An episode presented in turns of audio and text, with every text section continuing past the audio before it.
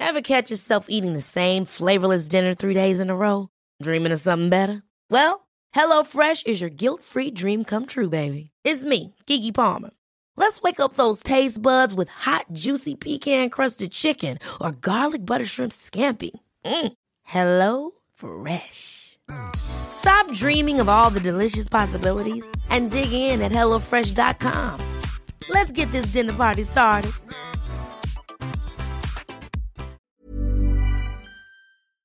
¿Sabes qué es el chantaje emocional? Me imagino que lo has escuchado en muchas ocasiones, pero estoy casi seguro que todavía no tienes toda la información del cómo sucede un chantaje y cuáles son las estrategias de un chantajista emocional. Así que ponte cómodo, estás en terapia y en este episodio yo te voy a compartir toda la información que necesitas saber acerca del chantaje emocional.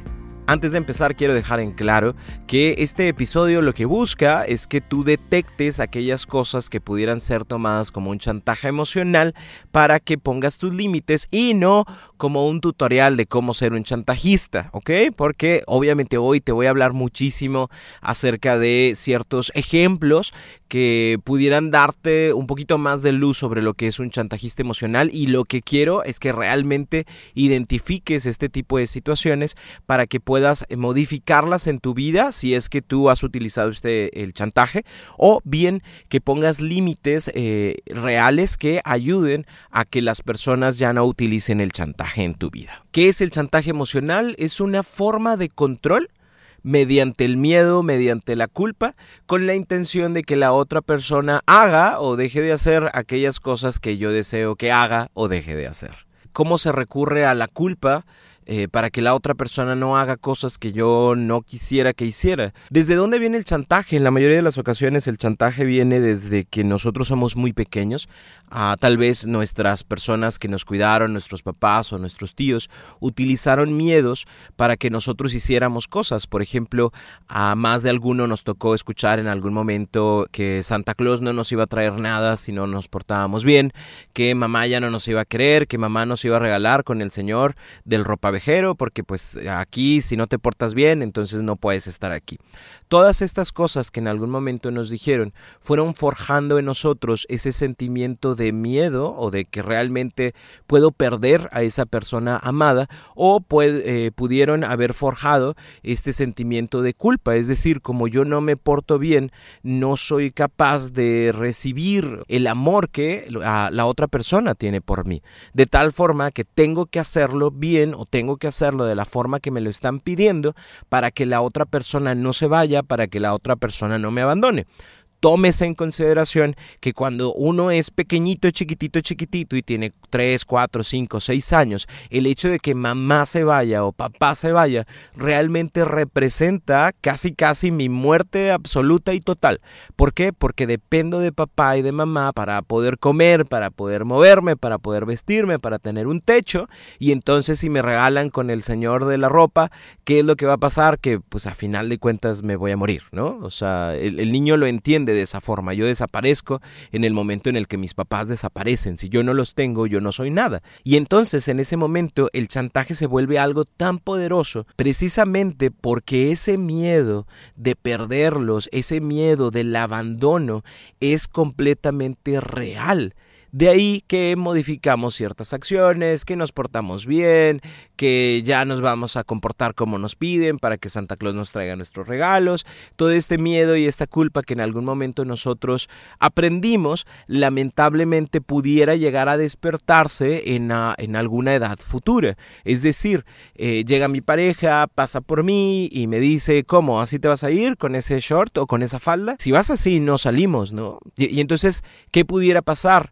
Eh, pudiera pasar que yo me regrese a mi casa, que me meta, que me cambie, porque si no, esa persona ya no me va a querer. ¿Por qué? Porque si no, esa persona ya no va a estar conmigo. O se puede utilizar la culpa. Eh, puedo decir incluso yo como pareja, es que eh, pues así pareces puta, ¿no? Y, yo no ando con putas. y ese sentimiento de culpa aparece y como yo no quiero que me vean de esa forma, voy y me cambio. Sí, es cierto, no para todas las personas funciona igual. Habrá personas que son proclives o que están mucho más ah, propensas a, una, a un chantaje y otras que realmente no lo están o no lo estamos, me sumo. Eh, y sumo también a mi pareja. Hay, una anécdota, cuenta la historia, que, hace mucho tiempo Erika eh, eh, salió con un chico, iba a salir con un chico, el chico llega a su casa, este, de esos vatos que no se bajan, nada más pitan. Dice ella, bueno, pues le voy a dar una oportunidad, como quiera. Dice, me subo al coche, yo traía una falda, coqueta, falda, pero, o nada mal. Y me dice, ¿así te vas a ir? Y ella dice, sí, pues si te vas a ir así, no vamos. Y dice ella, ah, pues no vamos. Se bajó, se metió a su casa y cerró la puerta y ya. el chavo estuvo toque, toque, pite, pite, ya después se bajó y todo y ya Erika le dijo que pues no, o sea, e, ese tipo de situaciones ella no las permite, no le gustan y que pues muchas gracias. Entonces si lo notas, hay personas que sí eh, pudieran ser mucho más proclives a este tipo de situaciones y otras personas que de plano les vale gorro. ¿De qué dependerá esto? Va a depender mucho de tu autoestima, va a depender mucho de tu amor eh, propio, va a depender mucho del valor que tú sientas ¿Por qué? Porque puede existir un chantaje como es que si tú no haces esto, yo me voy a ir de la casa. O sea, para mí simple y sencillamente es la puerta está muy grande y si tú quieres estar, qué bueno, y si no quieres estar, yo no tengo ningún problema. No lo tengo. E, eso es poner límites. ¿Para qué? Para que la persona que utilice el chantaje se dé cuenta de que no es la forma de solucionar un conflicto. Realmente la forma de solucionar un conflicto es compartiendo qué es lo que a mí me gustaría que pasara, no desde el enojo, no desde el, no desde el buscar generar culpa o miedo, sino desde compartirte yo cómo me siento con ciertas situaciones y poderlas trabajar. Tal vez no eres tú quien tiene que trabajarlas si no soy yo. Cuando yo te digo que no me siento a gusto por el tipo de ropa que pudieras llegar a llevar, es porque realmente a mí me causa mucha preocupación que en algún momento alguien eh, te vea y empiece a, a coquetear contigo y entonces te vayas con esa persona. Es un miedo completamente irracional, es un miedo completamente fantasioso, pero es mi miedo. Y, lo comparto contigo primeramente porque quiero que sepas cómo pienso y segunda porque quiero transformar esa idea, esa fantasía que no me lleva a ningún lado y que realmente me quiero sentir tranquilo cada vez que nosotros salgamos sin importar el cómo te vistes, sin importar qué bella, qué bello te encuentras, porque yo quiero ser feliz a tu lado y no quiero estar preocupado siempre por el miedo. Si te das cuenta, el problema no es hacia el otro lado, sino el problema lo traía yo desde el principio, pero trato de adjudicarlo contigo. Quiero compartirte seis estrategias que utiliza una persona para infundir el chantaje emocional Vuelvo a decirlo, no es un tutorial, no es para que lo hagas, sino para que realmente te des cuenta de cómo pudiera llegar a ser un chantaje a manos de otra persona. La primera de ellas es el autocastigo. Si tú te vas, la vida no vale la pena, yo voy a caer en una depresión, me voy a enfermar, me voy a morir, me voy a hacer daño, es que si tú no estás conmigo, la vida no vale la pena y mejor me voy a ir de este mundo. Eso es un autocastigo. Yo voy a hacer algo si tú no haces lo que yo te pido. Obviamente la otra persona me importa y como me importa, no quiero que se haga daño, no quiero que se deprima, no quiero que llore, no quiero que se sienta mal. Y entonces, ¿qué es lo que hago o qué pudiera llegar a hacer? Ceder ante esa situación y decir, bueno, está bien, no me voy a ir para que estés tranquilo, para que estés tranquila. Aquí me voy a quedar contigo y vamos a ser novios, esposos, eh, matrimonio para toda la vida. Tú tranquila, no pasa nada. Lamentablemente, ¿qué es lo que pasa?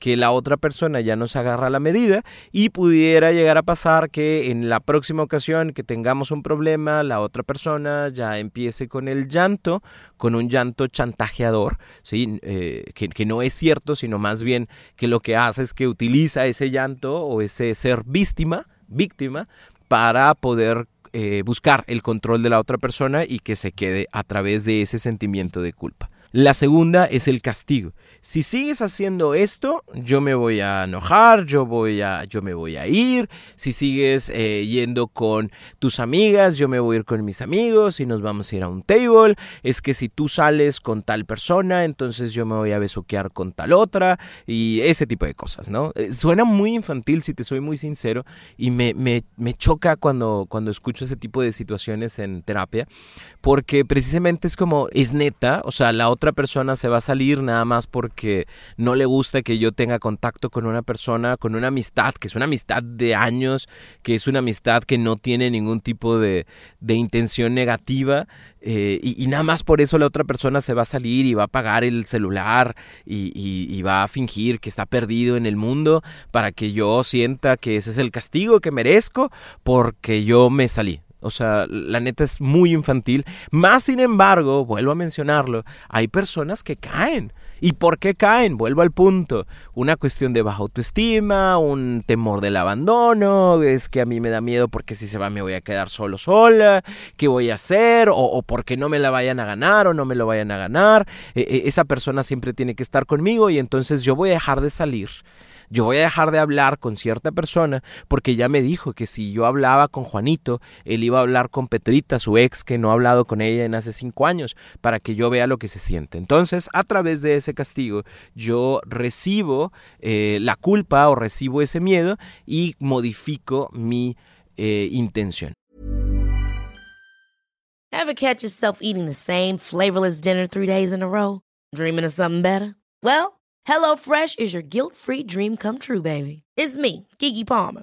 Let's wake up those taste buds with hot, juicy pecan-crusted chicken or garlic butter shrimp scampi. Mm. Hello Fresh. Stop dreaming of all the delicious possibilities and dig in at HelloFresh.com. Let's get this dinner party started.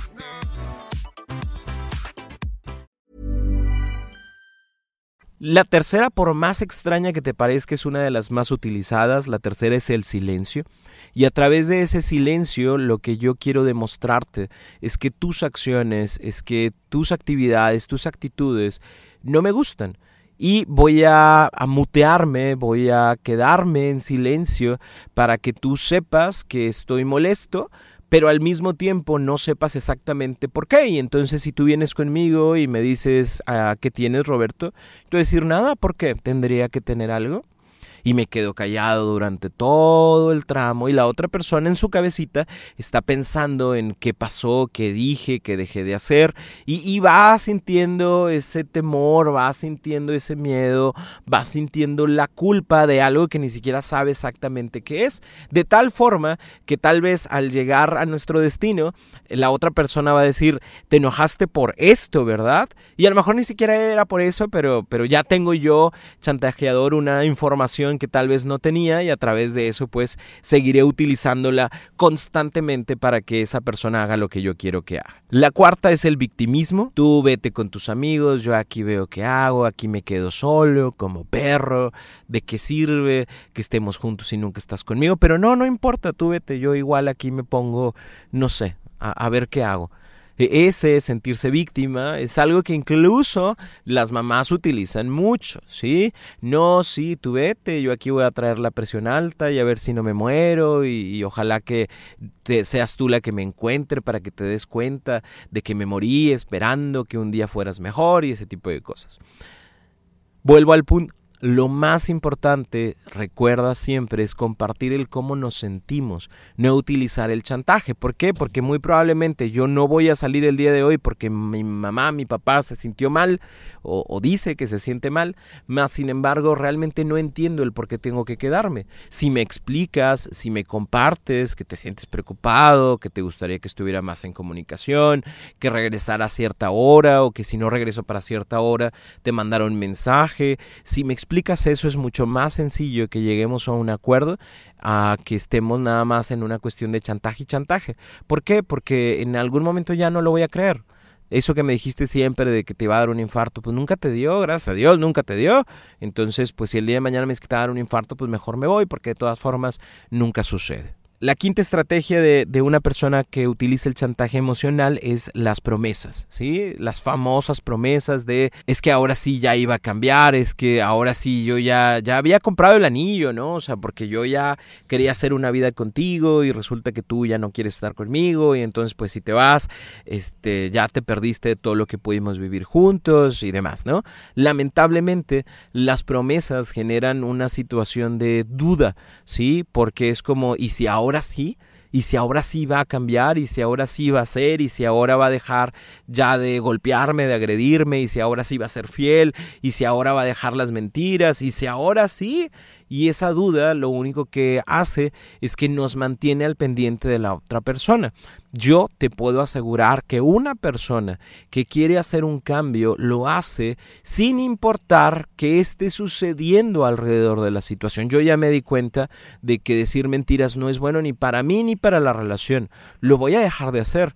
No me voy a esperar hasta que me encuentres en una mentira, que me digas que ya no quieres estar conmigo, para ahora, para ahora sí decirte, no, pues es que ahora sí ya iba a cambiar. Es más, ya había hecho la cita en terapia porque yo te aseguro que ya iba a ser algo diferente, pero como vamos a cortar, pues ya no te vas a dar cuenta de mis cambios. Realmente una persona que quiere hacer un cambio, lo hace, se compromete con ese cambio y no tiene por qué andarte avisando, simple y sencillamente lo hace.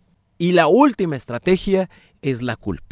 Todo lo que yo hago no es mi responsabilidad, es tu responsabilidad por cómo me tratas, por cómo te pones, por lo que has hecho, por lo que has dicho, por lo que no haces. Y entonces resulta que yo te fui infiel porque tú estabas bien ocupada, ocupado con tu escuela y entonces yo necesitaba algo de carne y nunca estuviste para mí. De tal forma que voy, te soy infiel, pero soy infiel por tu culpa. Porque si tú me hubieras puesto atención, entonces estarías conmigo. ¿Y qué sucede? La otra persona dice, sí, cierto, o sea, es que estuve con la tesis y no le di tiempo y no habíamos cochado durante toda una semana y, pues por eso fue y buscó a Juanita, su vecina, y a la prima también y, y a la otra amiga también y con las tres estuvo porque yo no estuve para él. Y a través de esa culpa yo digo, bueno, está bien, te pido yo perdón porque no estuve y ya quiero que regresemos y ahora sí me voy a poner las pilas para que nunca más vuelva a pasar este tipo de situaciones. Y lógico y tonto, sí, pero les funciona a muchas personas lamentablemente porque eh, precisamente por esa sensación de que yo no quiero que sea por mi culpa que esto termine, por esa sensación de que quiero que todo esté bien y por esa creencia o idea de que la, la, persona me lo está diciendo porque quiere mejorar una situación y no, realmente la persona lo está diciendo porque se quiere justificar y porque se quiere zafar de la responsabilidad que realmente le toca. Entonces, ¿Yo qué es lo que te pido? Una, que seas muy consciente, es decir, que realmente te dé la oportunidad de escucharte, porque a lo mejor eres tú el que genera estos eh, chantajes emocionales, o que recibes los chantajes emocionales, entonces es importante que prestes mucha atención en cómo se comunica tu pareja contigo o cómo te comunicas tú con tu pareja y que si detectas alguna de estas seis estrategias, realmente te des la oportunidad de modificarlas y de cambiarlas.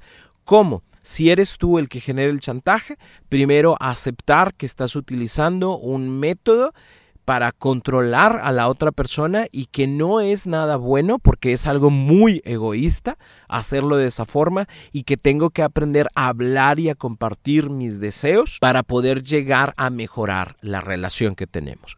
Si soy yo la persona que lo recibe, tengo que poner una atención importante en poner límites voy a decirte que no, voy a decirte que no estoy de acuerdo, voy a decirte que si esa es tu idea, es muy tu percepción, pero eso no significa que sea una realidad. Es que tú con la falda de seguro todos los hombres te van a mirar, esa es tu percepción, ¿sí? O igual, es cierto, puede que me miren.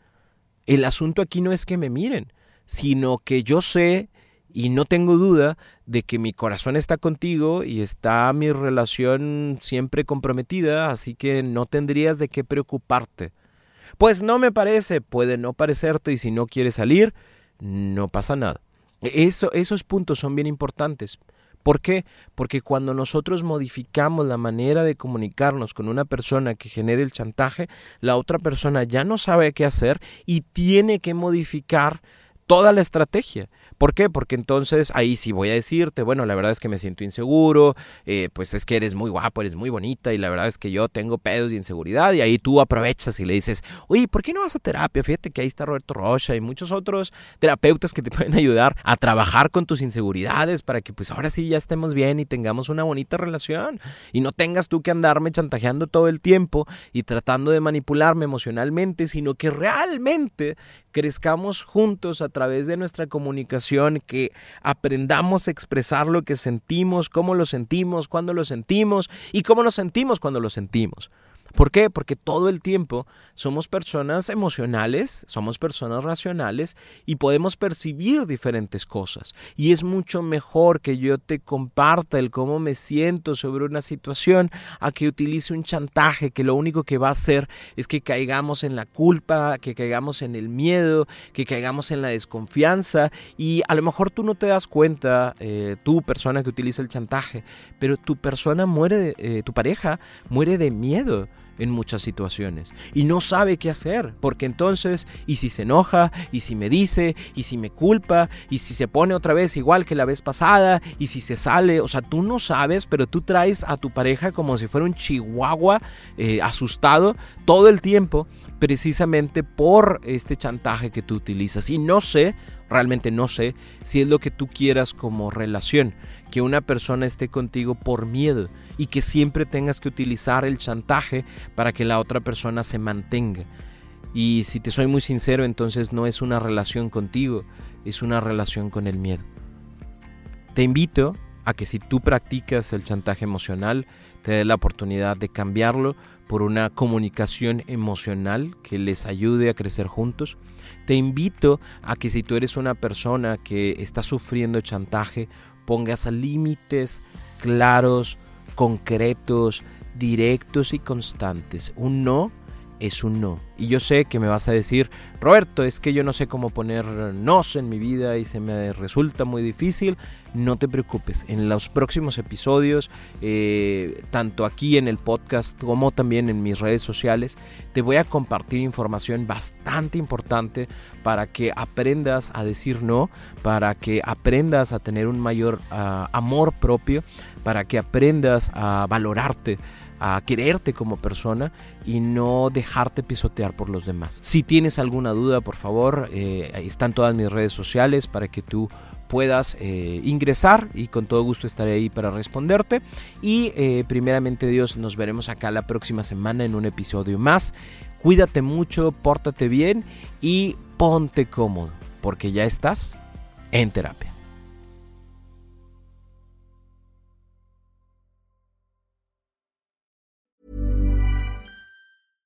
Ever catch yourself eating the same flavorless dinner three days in a row? Dreaming of something better? Well, HelloFresh is your guilt-free dream come true, baby. It's me, Kiki Palmer. Let's wake up those taste buds with hot, juicy pecan-crusted chicken or garlic butter shrimp scampi. Mm. Hello Fresh. Stop dreaming of all the delicious possibilities and dig in at HelloFresh.com. Let's get this dinner party started.